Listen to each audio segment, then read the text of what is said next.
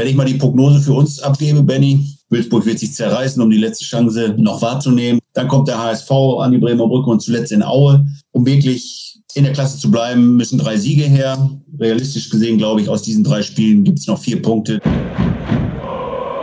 Brückengeflüster. Der VFL-Podcast der NOZ. Brückengeflüster, die 93. Ausgabe, heute mit einer Abstiegskampf-Konferenzschaltung. Wir haben Kollegen aufgetrieben, die äh, die Konkurrenten äh, des VfL Osnabrück im Abstiegskampf betreuen. Fünf äh, Reporter, die sich mit den fünf Teams äh, beschäftigen, die am tiefsten noch im Keller äh, drinstehen und uns äh, brandheiße Infos geben können zur Lage ihres Vereins und zu den Chancen im Endspurt, die ja auch den VfL Osnabrück betreffen. Wir stellen die nachher gleich alle vor. Jetzt würde ich aber ganz gerne erstmal beginnen mit meinem Kollegen Stefan Alberti. Stefan, wir beide, mein Name ist Benjamin Kraus. Wir beide haben am äh, Samstag äh, das VfL-Spiel gegen Kiel besucht und äh, sind seitdem ja deutlich desillusionierter nochmal als vorher, oder? Was würdest du sagen zur Analyse des Spiels? Ja. Seitdem sind wir eigentlich davon überzeugt, dass äh, der VfL nicht mehr zu retten ist. Ne? Das war eine katastrophale erste Halbzeit mit einem 0 zu 3 Rückstand. Verdientermaßen 0 zu 3 und der VfL hat, hat gespielt wie ein Absteiger. Da konnten dann auch die Lichtblicke in der zweiten Halbzeit eigentlich auch nicht mehr diese Defizite im Grunde wettmachen.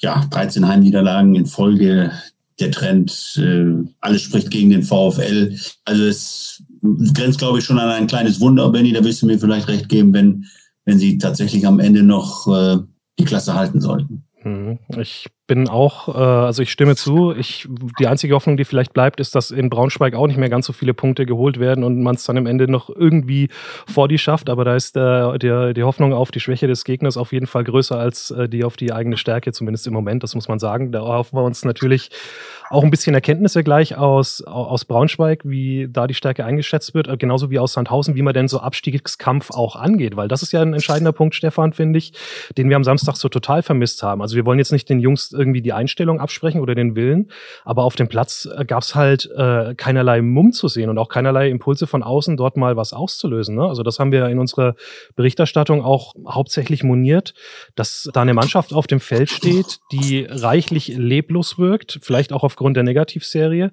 Aber äh, irgendwie tut keiner was dagegen. Ja, ganz genau. Also nicht nur die Mannschaft, sondern auch von außen kommen nicht diese Impulse. Ne? Natürlich muss man jetzt, heißt nicht äh, laut sein, auch gleichzeitig emotional zu sein, aber äh, auch von der Seitenlinie von, von dem neuen Trainer Markus Felter, auf den wir jetzt äh, seit einigen Wochen hier in Osnabrück haben, der, da kommen ja überhaupt keine Emotionen rüber, die vielleicht irgendwie sich übertragen auf, äh, auf, auf die Spieler und auch darüber haben wir in den vergangenen Wochen immer schon wieder gesprochen und, und mehrfach erwähnt.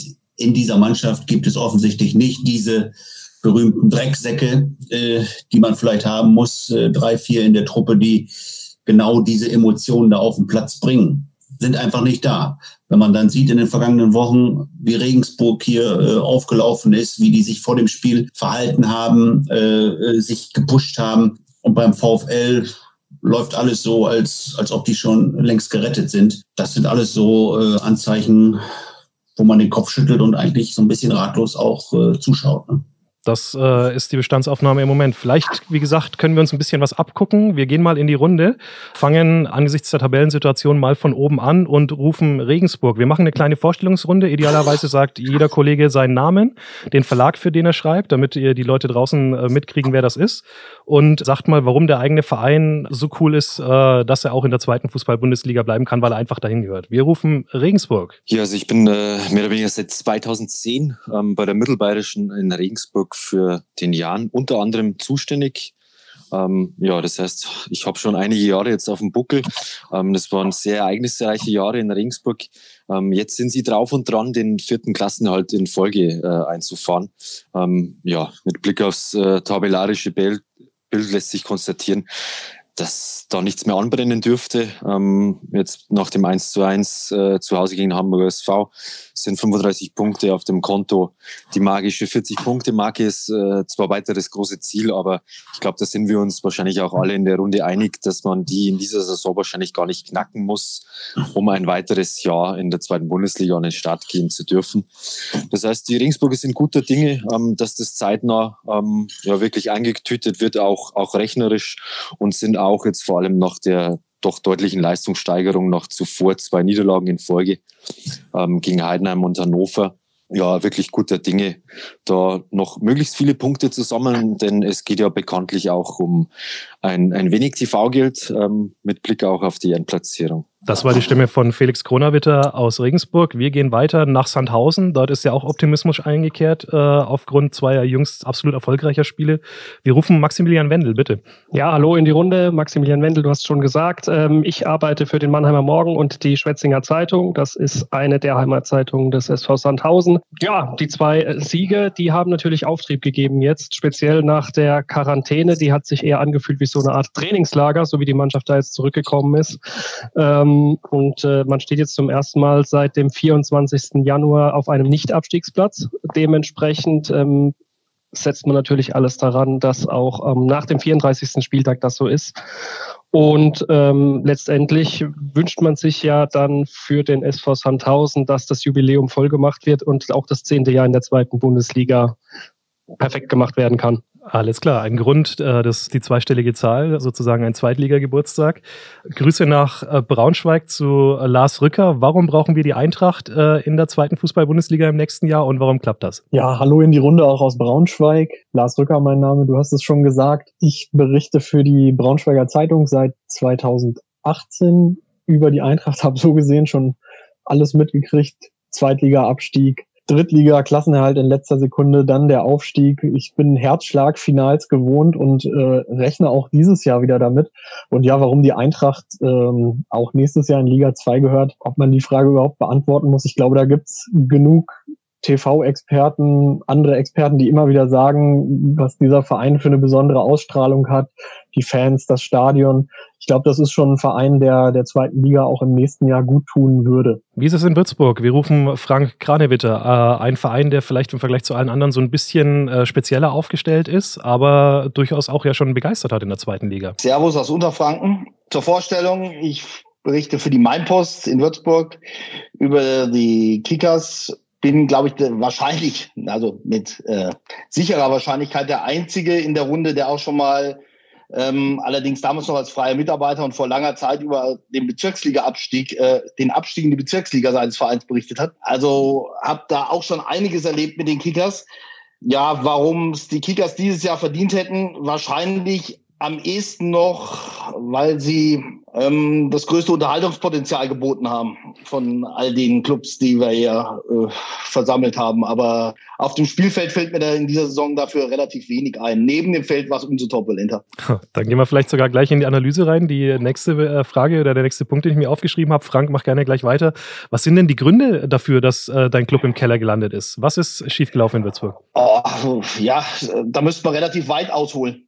Also ähm, im Grunde eigentlich, eigentlich beginnt das ähm, ja mit der Rückrunde der vergangenen Saison, die unfassbar erfolgreich gelaufen ist, mit der eigentlich keiner gerechnet hat. Und ja, vorher der Ankunft von Felix Magath, der dann plötzlich im Trainingslager in Spanien auf der Matte stand und kurz darauf ähm, Head of Global Soccer bei Flyer Alarm geworden ist. Ja, ein Unternehmen, das mittlerweile ja eigentlich schon erledigt ist. Denn Global Soccer besteht ja im Grunde nur noch aus Kickers. Ähm, vorher immerhin noch aus Österreich dazu, also aus dem Weltverein in Mödling, ähm, der jetzt ja auch nicht gerade erfolgreich gewesen ist unter dieser, unter dieser Flagge, also im Moment in Österreich auf dem letzten Platz liegt. Und ja, dort so erfolgreich die Rückrunde war und vielleicht lag es auch ein bisschen an dem Reizklima, das geschaffen wurde durch Felix Magath, der da immer wieder ja auch reingekriegt hat und gesagt hat, na ja, mit dem Vertrag mit dem Trainer, ob das so richtig ist, wissen wir nicht. Möglicherweise war das sogar ein kleiner Baustein dazu, dass die Mannschaft so aufgespült hat in der Rückrunde, aber ja, ähm, das Ganze ist dann halt irgendwo mit vielen falschen Entscheidungen, im Nachhinein falschen Entscheidungen im Sommer ja schon relativ früh beerdigt worden. Also dieses Projekt ist, ist, war eigentlich zum Untergang verurteilt. Also mit dieser Mannschaft hast du in dieser Konstellation, das liegt doch nicht mal an den Einzelspielern, die jetzt mit insgesamt 21 Neuen in dieser Saison ähm, eigentlich schon aufgehübscht worden ist. Da sind schon Spieler dabei. Die Einzelnen können sicherlich zweite Liga spielen, aber als Mannschaft äh, ist da nichts möglich. Also das ist einfach, ähm, vor, waren von Beginn an auf dem letzten Platz, einmal dritter Spieltag, immerhin mal auf Rang 16, danach gleich wieder auf zurückgerutscht auf Platz 18. Also da ist nichts, was wo man jetzt darüber reden könnte, naja, dass ähm, da irgendwie der Klassenerhalt verdient wäre und das Chaos mit ähm, vier Trainerwechseln. Wir haben 35 eingesetzte Spieler in dieser Saison. Ich glaube, da braucht man gar nicht mehr viel dazu zu erklären. Das ist ein Hin und Her, ähm, keine Konstanz, kein, keine Elf, die sich mal eingespielt hat, ständige Wechsel und ja, ein bisschen hat der Verein auch recht, ein bisschen Pech mit den Schiedsrichtern. Das kommt natürlich noch da oben drauf. Ähm, klar, es war, es wurde jetzt sehr, sehr großer Raum eingeräumt im Ganzen, gerade vom Sponsor mit seiner ähm, Aktion, indem er da beim DFB vorstellig wurde und ähm, relativ ja, deutlich gesagt hat, was er davon hält. Allerdings auch gleich ähm, die Kündigung seiner Verträge mit dem DFB natürlich auch genutzt hat, um ja groß, eine große Öffentlichkeit herzustellen. Ja, aber das, das war noch ein kleiner Puzzlestein, aber letztlich ähm, war da so viel, was dazu kommt, dass ja, die Saison sportlich sollte man sie vergessen ähm, was drumherum ist, äh, wird man nicht so schnell vergessen können. Zumal dieser Schritt mit dem Sponsor ja schon auch, also war für die Schiedsrichter, die dann danach kommen jetzt äh, und dort pfeifen müssen, ist es ja auch schwierig, ne? Weil die können ja jetzt nicht auf einmal Elfmeter geben für Würzburg, ja, weil der Sponsor kein Geld mehr zahlt. äh, leicht wird es sicherlich nicht sein, wobei ja, im letzten Spiel hätte man vielleicht den Eindruck kriegen können, da gab es mal zumindest das, das 1 zu 1, da könnte man darüber diskutieren, ob der Videoassistent in dem Fall mal gnädigerweise nicht eingegriffen hat zugunsten der Kickers.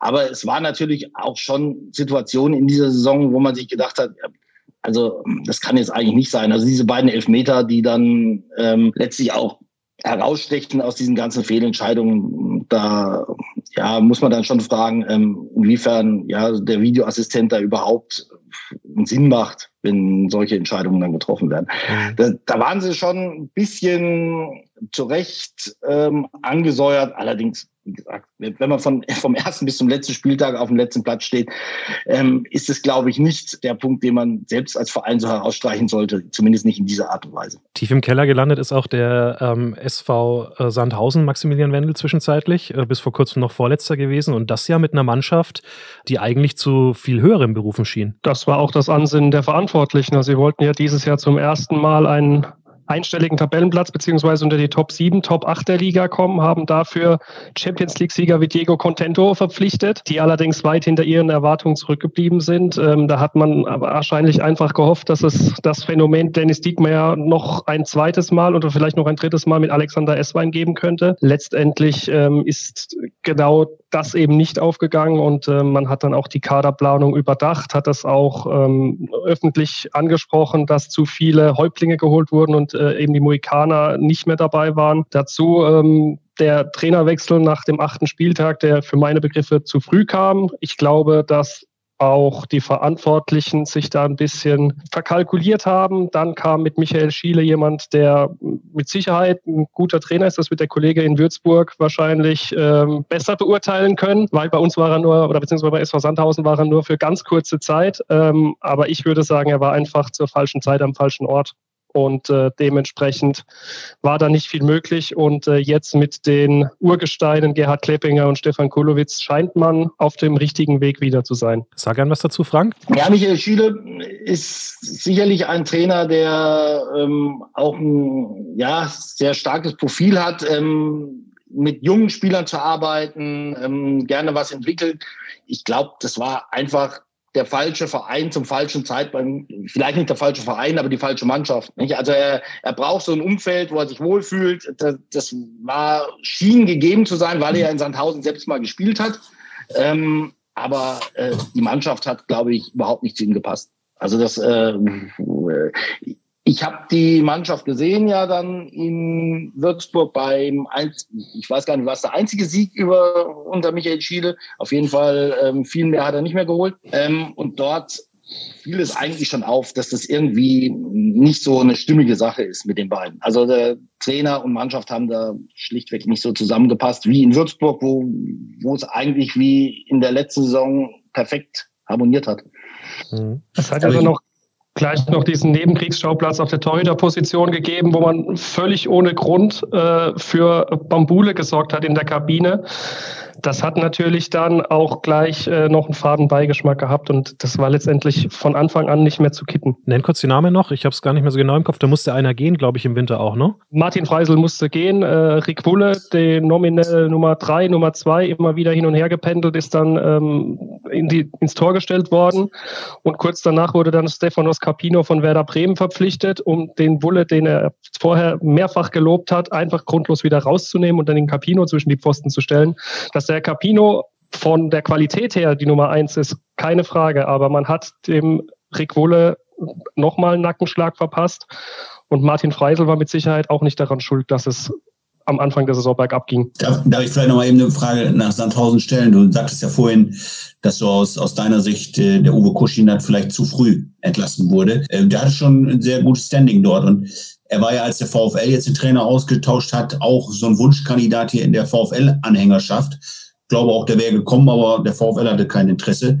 Wie schätzt du das ein? Ich finde, äh, Uwe Kurschenert macht äh, wirklich Spaß, sowohl uns Journalisten, weil man muss ihm eine Frage stellen und kriegt eine 10 Minuten Antwort zurück. Das heißt, bei einer Pressekonferenz kann man zig Geschichten entwickeln. Er hatte in Sandhausen seine Leute hinter sich. Robin Scheu war einer, den er die ganze Zeit durchgezogen hat durch seine Karriere, war wie ein Ziehsohn. Dennis Diekmeyer, der mit Sicherheit der Anführer beim SV Sandhausen ist, war hinter ihm gestanden. Und wenn dann Uwe Kuschenert nach dem achten Spieltag, weil man 1 zu 0 in Düsseldorf verloren hat, entlassen wird, dann muss man sagen, dass vielleicht der Verein zu weit schon gedacht hat. Stichwort Trainerentlassungen, äh, könnte, äh, man könnte den Ball gut rüberspielen nach Regensburg, weil da passiert im Prinzip das Gegenteil, Felix. Ne? Der Mersacelim Begovic, trotz ne, dem, ich würde fast schon sagen, üblichen Auf und Ab im Saisonverlauf bei euch, war der überhaupt mal umstritten? Und ist das vielleicht auch ein Grund, weil das nicht war, dass es bei euch dann doch so konstant durchläuft? Ja, das ist tatsächlich das Bemerkenswerte in Regensburg, dass äh, die, die Trainer in den vergangenen Jahren relativ fest im Sattel sitzen und dann äh, teilweise ja so erfolgreich sind, dass sie dann weggeholt werden, wie, wie beispielsweise ja Achim Bayerlotzer oder zuvor Heiko Herrlich oder wiederum zuvor ähm, Markus Weinzel, die ja lustigerweise heute ja die, die Plätze wieder getauscht haben, dann in Augsburg.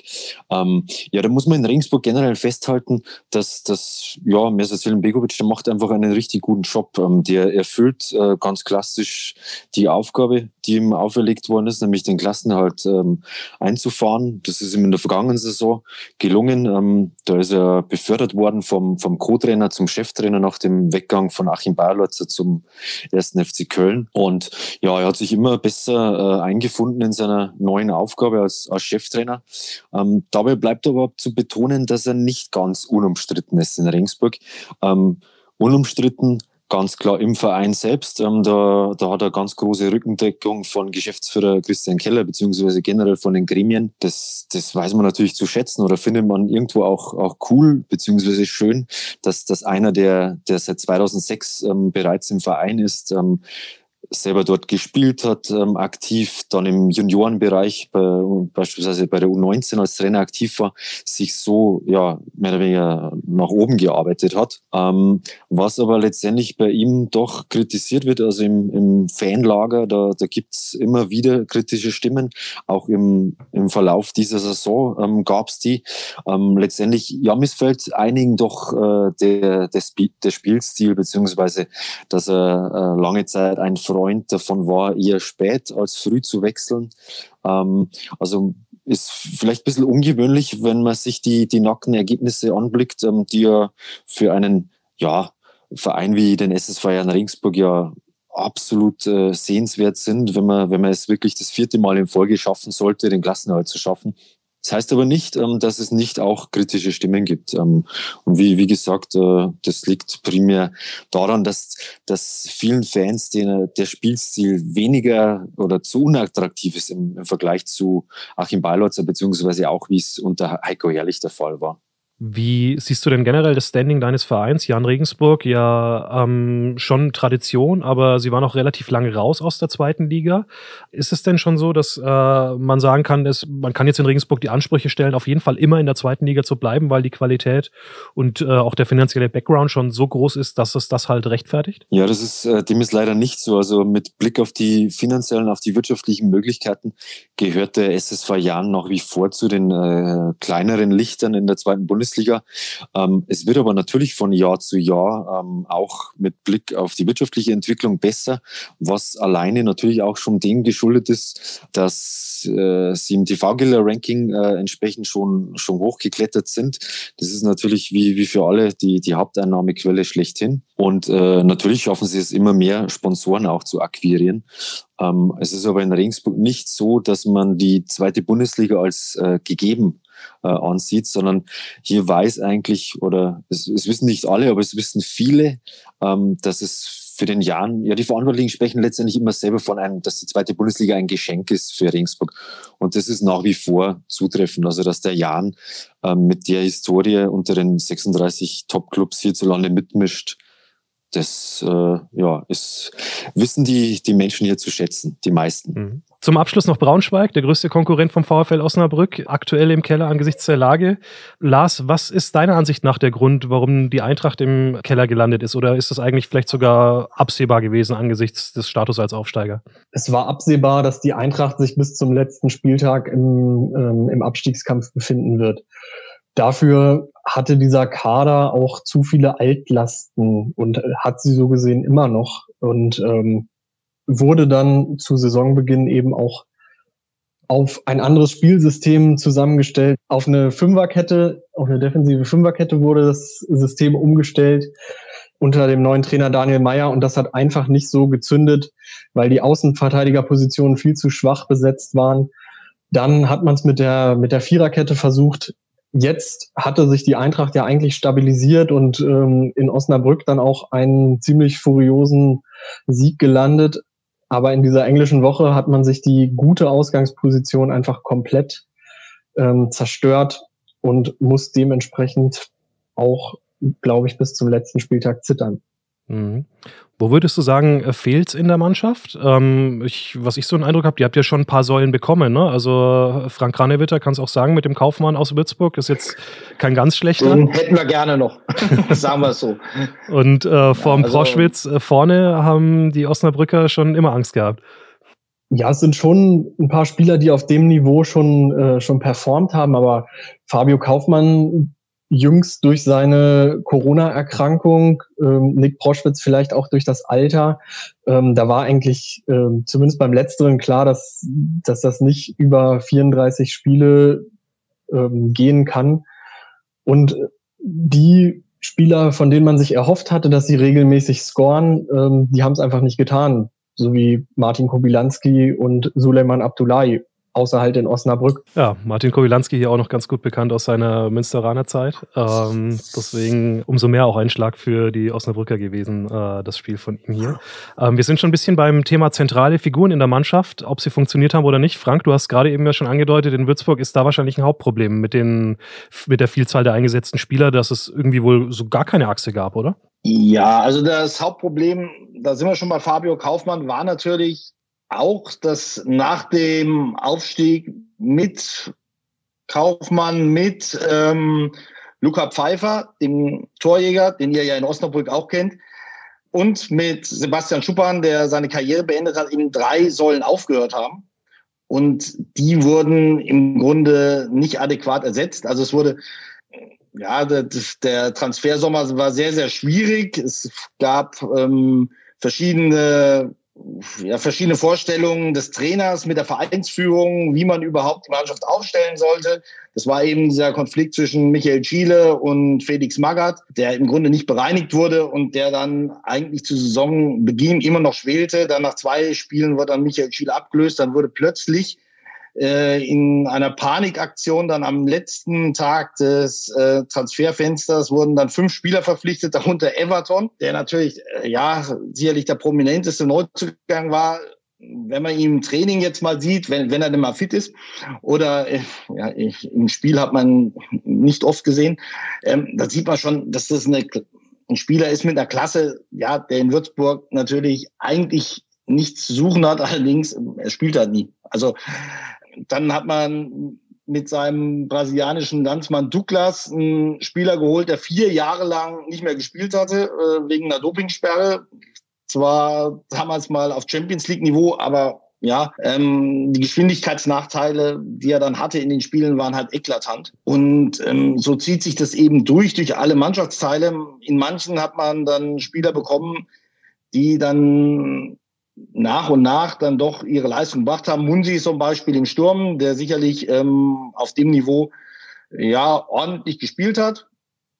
Ähm, Fälscher, der in der Winterpause kam als Außenverteidiger, fällt sicherlich auch unter die Kategorie. Aber wir sind jetzt momentan wieder an dem Punkt, wo dann Spieler wie ein Dominik Meisel wieder in der Startelf spielen, der letztes Jahr schon zum Kader in der dritten Liga gehört hat und in der vergangenen Drittligasaison drei Einsätze hatte.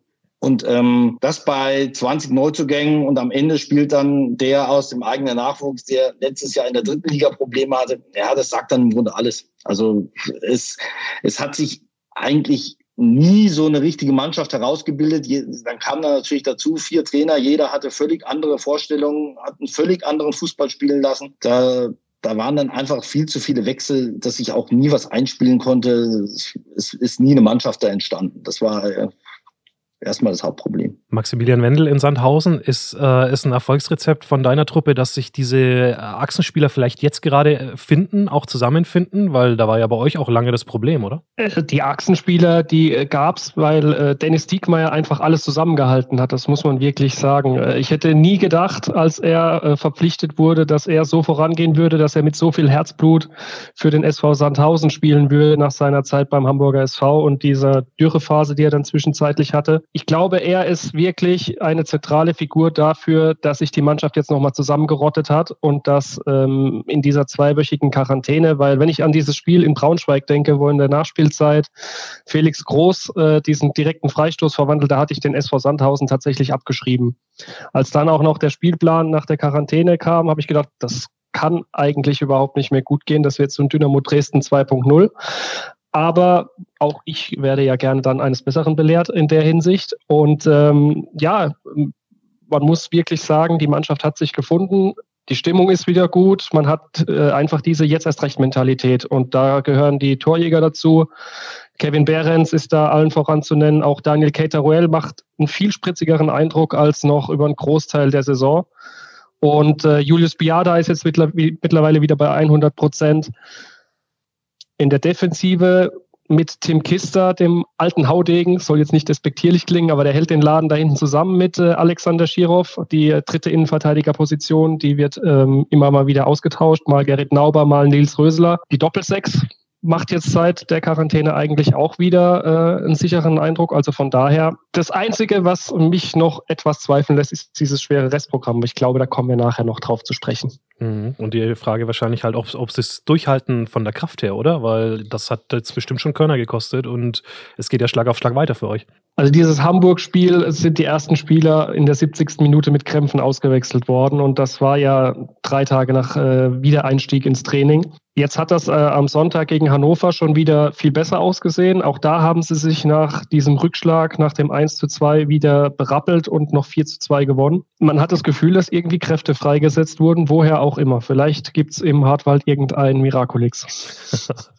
da auf jeden Fall bitte mal äh, Rechercheauftrag. Ähm, das äh, kann man auf jeden Fall immer gebrauchen. Letzte in der Runde zu der Frage, äh, Felix Grunerwitter in Regensburg. Wer ist aus deiner Sicht so, was ist aus deiner Sicht so die entscheidende Achse, die die Mannschaft Mannschaft äh, zusammengehalten hat. Aus der Ferne würde ich jetzt direkt den Andreas Albers nennen, wobei der ja auch nicht immer gespielt hat. Genau, aber damit hast du äh, gleich einen sehr, sehr wichtigen Spieler genannt. Ähm, der hat jetzt mit seinem Treffer gegen, beim 1 zu 1 gegen den Hamburger SV seinen zehnten Saisontreffer erzielt ähm, und damit auch die, die Quote, die er sich selbst äh, zum Ziel gesetzt hatte, geknackt.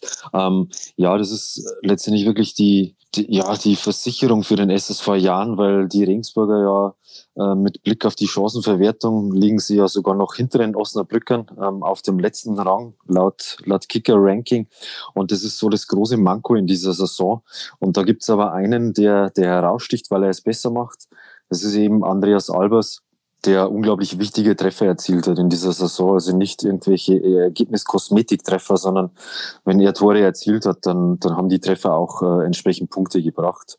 Ähm, da wird so ein zweiter, der ähnliche Qualitäten mitbringt, in Regensburg ein bisschen vermisst. Das ist auch so der, ja, der Auftrag für Geschäftsführer Christian Keller, ähm, der, der selbst auch äh, bereits betont hat, dass er da Bedarf sieht mit Blick auf die, die kommende Saison. Neben Albers natürlich äh, allen voran Keeper äh, Alexander Meyer, eine, eine ganz, ganz wichtige Säule in Regensburg.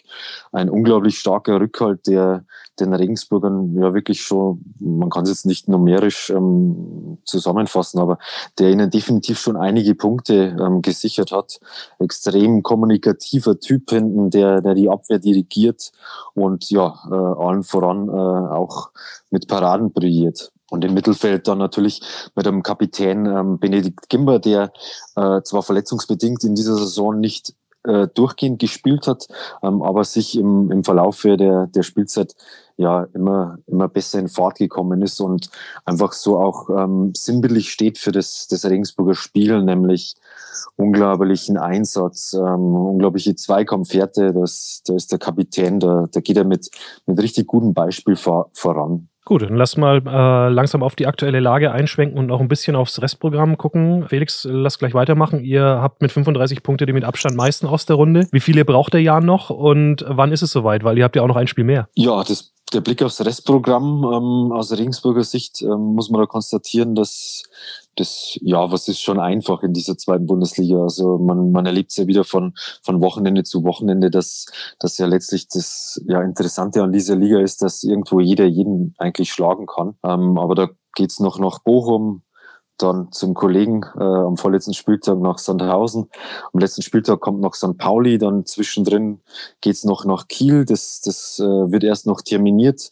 Das sind die Regensburger ja schon äh, umsonst hingereist, äh, weil die Kieler ähm, kurzfristig in, in Quarantäne da mussten aufgrund eines Corona-Falls wo, wo ja noch weitere hinzugekommen sind. Stimmt, ähm, da ist der Spieltermin ja, auch noch offen, ne? Wahrscheinlich bis zum irgendwie bis zum Halbfinale von den Jungs, ne? In Kieler. Genau. Genau, das wird dann auch erst festgelegt, ähm, muss man abwarten. Aber ja, aus Regensburger Sicht ist das, da, da hat jetzt keiner Angst vor dem Restprogramm, vor allem im Wissen dessen, dass es einfach wahrscheinlich nicht mehr viel braucht. Also mein Tipp ist jetzt, dass man wahrscheinlich vielleicht noch ein, zwei Pünktchen oder so mit, wenn überhaupt, also mit 37, glaube ich, ähm, beziehungsweise ein Sieg äh, aus vier Spielen sollte meiner Meinung nach reichen. Und ähm, das, da bin ich mir zu 100 Prozent sicher, dass das äh, klappen wird und dass der Jan auch in das vierte Mal in Folge den, den Klassenerhalt schaffen wird. Regensburg momentan acht Punkte vor dem VfL. Also wenn ihr noch einen Sieg holt, auf jeden Fall für Osnabrück schon komplett unerreichbar.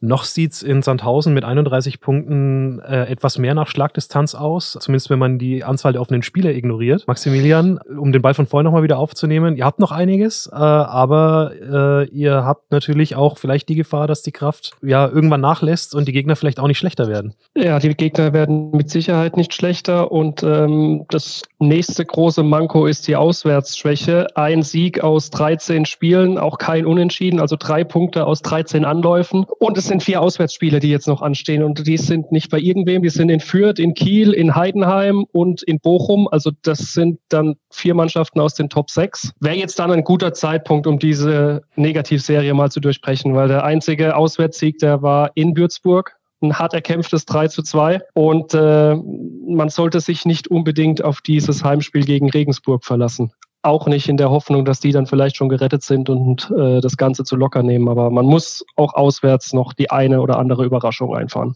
Mhm. Regensburg am vorletzten Spieltag. Lars in Braunschweig aus VfL-Sicht mit äh, drei Punkten Vorsprung, aber äh, vergleichbarer Tordifferenz, deswegen auf jeden Fall noch in sogenannter Schlagdistanz äh, vielleicht äh, das Interessanteste, wo man im Moment hinguckt. Was habt ihr noch und wie sitzt, schätzt du die Situation ein? Also die Eintracht spielt nach der Pokalpause gegen Fortuna Düsseldorf auswärts.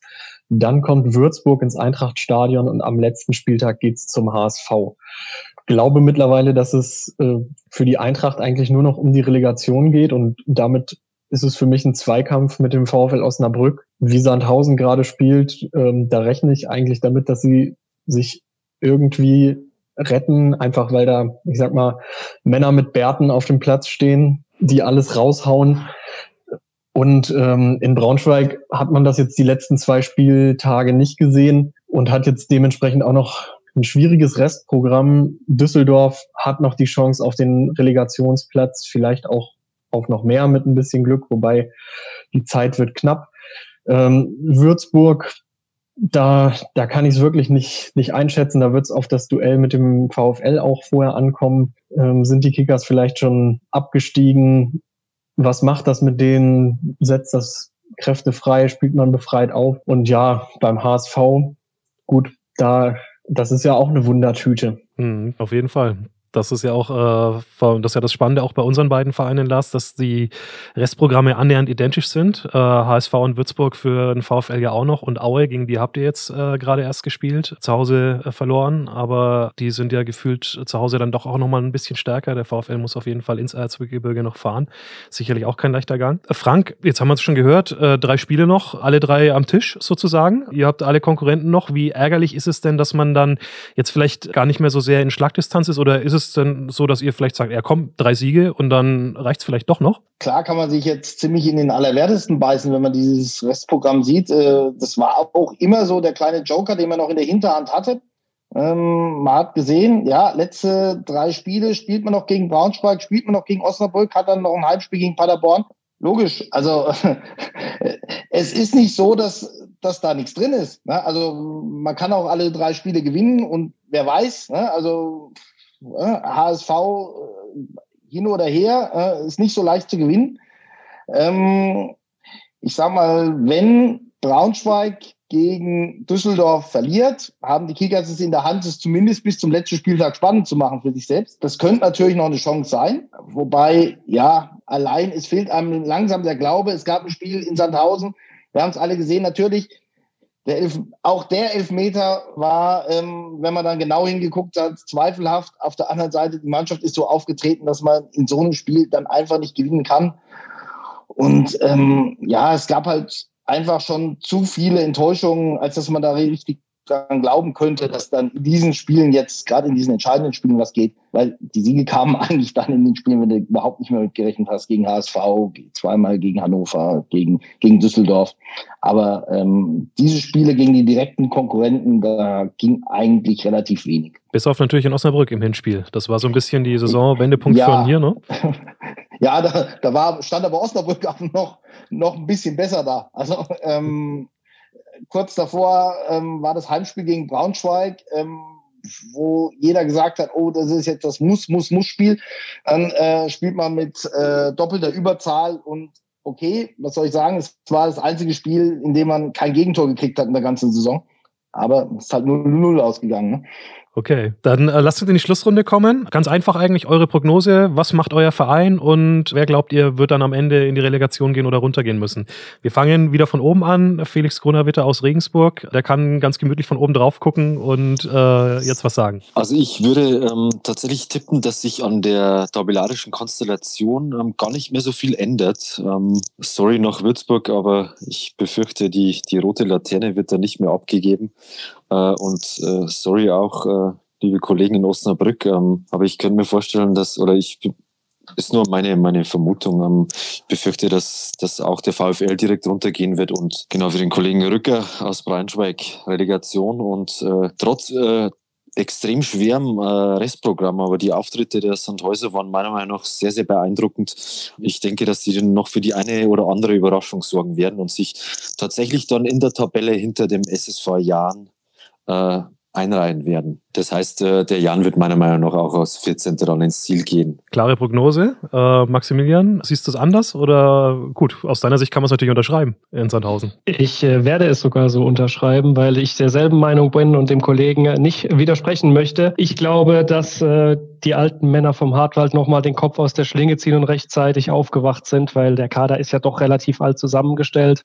Und ähm, zu meinem Eingangsstatement würde ich sagen, dass der zehnte Geburtstag in der zweiten Bundesliga gefeiert werden kann. Und der Rest, ja, glaube ich leider auch, dass das, äh, das Tableau sich nicht mehr großartig verändern wird. So wie es Lars Rücker in Braunschweig vorhin geschildert hat, dass er den Zweikampf im Foul aus Osnabrück sieht, wäre das für ihn eine gute Nachricht. Glaubst du auch dran? Also für mich ist es 50-50.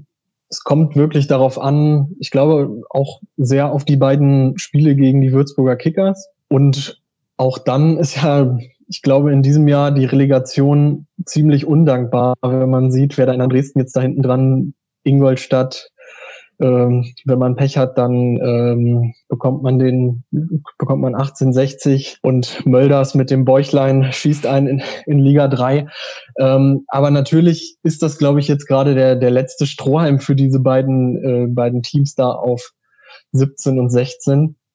Und ähm, ich glaube trotzdem, dass, dass die Eintracht das jetzt nach dieser, dieser kleinen Pause schafft, das ins Ziel zu retten und ähm, wahrscheinlich in, in einer Saison, in der wieder sehr wenig Punkte dafür reichen, ähm, den Relegationsplatz zu erreichen. Mölders mit dem kleinen Bäuchlein, Stefan. Genau dasselbe, äh, meine ich mich zu erinnern, hast du auch neulich mal gesagt, oder? Ja, genau. Also das wäre natürlich so eine Wunschvorstellung, dass wenn Relegation, dann würde ich gerne nochmal an die Grünwalder Straße fahren. Und ja gut, Mölders, klar, der trifft ja aus allen Lagen, auch mit seinem Bäuchlein genauso ein Stürmer, den der, Vf, den der VfL im Moment gut gebrauchen könnte, auch mit Bauch, äh, auf jeden Fall. Und ältere Männer mit Bärte gibt es hier auch, aber die zünden nicht so wie in Sandhausen. Das ist leider so. Wenn ich mal die Prognose für uns abgebe, Benny, äh, eingangs haben wir es ja schon so gesagt, also Wilsburger Kickers, das ist das Schlüsselspiel in 14 Tagen.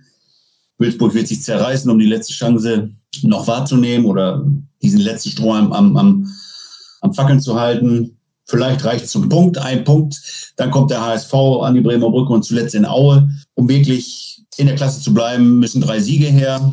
Realistisch gesehen, glaube ich, aus diesen drei Spielen gibt es noch vier Punkte. Das heißt Abstieg Platz 17. Okay, auch klares Statement. Ich gebe Frank insofern vielleicht eine Vorlage, dass ich sogar glaube, dass Würzburg den VfL noch einholt. Wie siehst du das? Dann hätten wir ja zumindest ein Endspiel um Platz 17. Ach, wie spannend. Ähm, in dieser auch schon irgendwie fürchterlich sterilen Saison, von der wir, glaube ich, alle auch dann irgendwann mal froh sind, wenn sie dann endlich vorbei ist. Ansonsten, also wir sind ja jetzt hier im VfL Osnabrück Podcast. Ne? Ich möchte euch jetzt ja nicht den letzten Platz wünschen. Und dann, dann sage ich deswegen jetzt einfach mal, also auch wenn es mir, wenn ich Braunschweig auch mag, ne? und Braunschweig, äh, also wir hatten in Würzburg, seit wir in diesen Profibereich gekommen sind, ähm, vor allem gerade mit dem VfL Osnabrück und Eintracht Braunschweig ganz besondere Duelle immer wieder. Ähm, erinnere ich mich an einige, Braunschweig auch, erstes Zweitligaspiel unter Hollerbach, ähm, dann damals Pokalspiel 2014 ähm, unter Hollerbach noch der, als Regionalligist. Also ähm, mag beide, aber trotzdem, dann sagen wir hier mal im VfL-Podcast, der VfL schafft's noch auf den Relegationsplatz und ähm, wir treffen uns mit Braunschweig dann in der dritten Liga und ähm, hoffentlich dann mit einem einer neu zusammengestellten Kickers-Mannschaft unter neuen Bedingungen. Ähm, also was man so hört und was ich so weiß, äh, ist Felix Magath nicht mehr ganz so aktiv dort äh, beteiligt. Sebastian Schuppan hat es jetzt in der Hand, ähm, kann jetzt beweisen auf seiner ersten Station als Sportvorstand, ähm, dass er das kann und ähm, dann sind wir mal gespannt. Ja, gutes Schlusswort. Vor allem, was ich auf jeden Fall auch direkt aufnehmen möchte. Ich glaube, da sind wir alle dafür, dass dieser ganze äh, Quatsch, den wir jetzt dann schon irgendwie 14 Monate mit uns rumtragen, vielleicht irgendwann demnächst mal ein Ende nimmt und wir tatsächlich auch wieder Fußball mit Fans erleben. Das ist, glaube ich, absolut zentral und dann ist es fast sogar schon egal, ob es irgendwie zweite Liga oder dritte Liga ist. Ich glaube, das, äh, das unterschreiben alle am Ende, weil Fußball ist äh, für die Leute, die uns zuhören und nicht für irgendwie zehn Leute, die uns zwar unterhalten auf dem Spielfeld, aber der andere Faktor ist, glaube ich, wesentlich größer und wichtiger. Vielen, vielen Dank für eure Zeit. Außer es will noch irgendjemand was sagen. Dann jetzt, letzte Chance vorbei. Danke für die Zeit und äh, für eure äh, klaren Prognosen. Wir gucken mal, was am Ende eintrifft und wünschen alles gut in die Runde. Grüße nach Braunschweig, nach Sandhausen, nach Regensburg und nach Würzburg. Bleibt vor allem gesund und bleibt zuversichtlich, dass wir uns irgendwann in vollen Stadien spätestens wiedersehen und mal gucken, was aus unseren Prognosen geworden ist. Vielen Dank, das war das Brückengeflüster. Ich habe noch einen kleinen Werbeblock und zwar, wer jetzt noch Zeit hat, kann sich mal äh, den Podcast Windmacher anhören. Darin geht es um echt filmreife Verbrechensgeschichten aus dem Emsland. Ja, das soll es geben, Verbrecher sogar im Emsland. Zentrale Figur ist Henrik Holt, ein Nachwuchsstar der Windenergiebranche, zumindest galt er mal als solcher. Jetzt sitzt er allerdings in U-Haft. Ähm, das Hotel Adlon in Berlin spielt eine Rolle. Ähm, es spielt viel Geld eine Rolle. Er soll Energiekonzerne uns über 10 Millionen Euro betrogen haben. Die Nutzkollegen Dirk Fisser und Nina Kallmeier haben ein Jahr lang recherchiert und einen Crime-Podcast gemacht. Windmacher auf nutz.de das anhören. Das Brückengeflüster auch wieder anhören. Nächste Woche bei Apple Podcasts, Spotify, Deezer und so weiter. Die regelmäßigen Fans wissen Bescheid. Wir hoffen, dass wir nächste Woche wieder einen äh, Gesprächspartner aus dem Inner Circle des VfL kriegen. Einfach wieder einschalten, spätestens nächsten Dienstag. Vielen Dank fürs Zuhören und eine schöne Woche. Tschüss.